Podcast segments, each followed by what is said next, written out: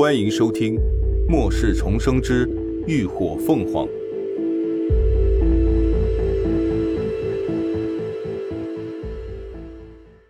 第二百四十四集结盟。他如今得罪了天狼帮，他们绝对不可能会轻易放过他。不仅是他，怕是整个涅槃小队都已经上了他们的黑名单。正所谓强龙难压地头蛇，就算涅槃小队的实力再强，在别人的地盘上也很难再翻出点水花来。所以，为了安全起见，他必须要找一个靠山。而在不夜城的三大势力中，只有梵天帮是外来势力，其他两个都是本土发展起来的势力。但梵天帮的地位却紧逼人数最多的天狼帮。占据第二，这个帮会最早是靠买卖消息在城中发家立足的。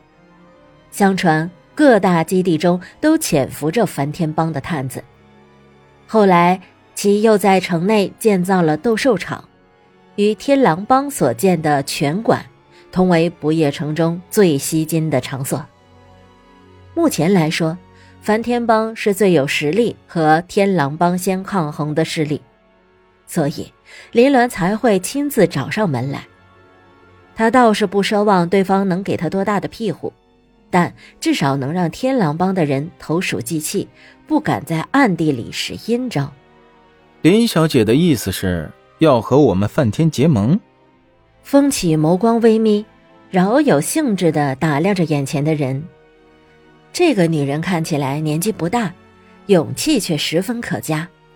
现在全城的人都在搜寻他的下落，可他却堂而皇之的坐在他的面前，这胆子不小啊！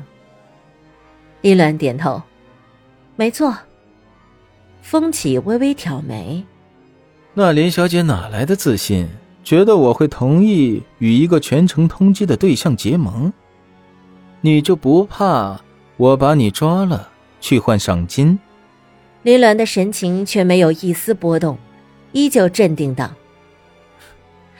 我既然敢来，那自然有把握说服你。何况我还带来了见面礼，风老大应该不忍心为难我。”说着，他伸手将他带来的篮子提到了桌上，一把掀开了遮盖在上头的绸布。对面的二人顿时看得一愣。那是一篮子新鲜欲滴的瓜果蔬菜，白菜、黄瓜、西红柿、梨子、苹果、猕猴桃，满满当当的堆了一篮子，每一样都新鲜十足，果香四溢，光看着都觉得非常有食欲。不得不说，这见面礼还真是别出心裁。风起低低的笑了起来，这女人有意思。拿出这样的见面礼，与其说是投他所好，倒不如说是在彰显自己的实力。这一篮普普通通的瓜果蔬菜，在如今可是有钱都难买到的。何况据他所知，涅槃小队里并没有木系异能者，这篮瓜果蔬菜的来源就不免让人好奇了。林小姐有心了，这见面礼我就收下了。风起朝身旁的人招了招手，掌柜立刻会意上前，将果篮提走，交给了候在包厢外的侍者。而风起悠然地往身后上的椅背上一靠，看着林鸾，又道：“那林小姐现在打算怎么说服我呢？”“自然是用风老大感兴趣的事啊。”林鸾淡声道：“我替你灭了天狼帮，夺下不夜城。”如何？风起微眯起眼睛，林小姐的口气不小啊，就不怕闪了舌头？林鸾扯了扯嘴角，是不是说大话？那得试过了才知道。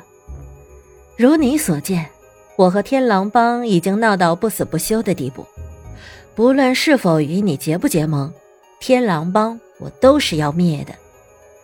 而我之所以找上你，不过是希望能够有多个保障，没有后顾之忧罢了。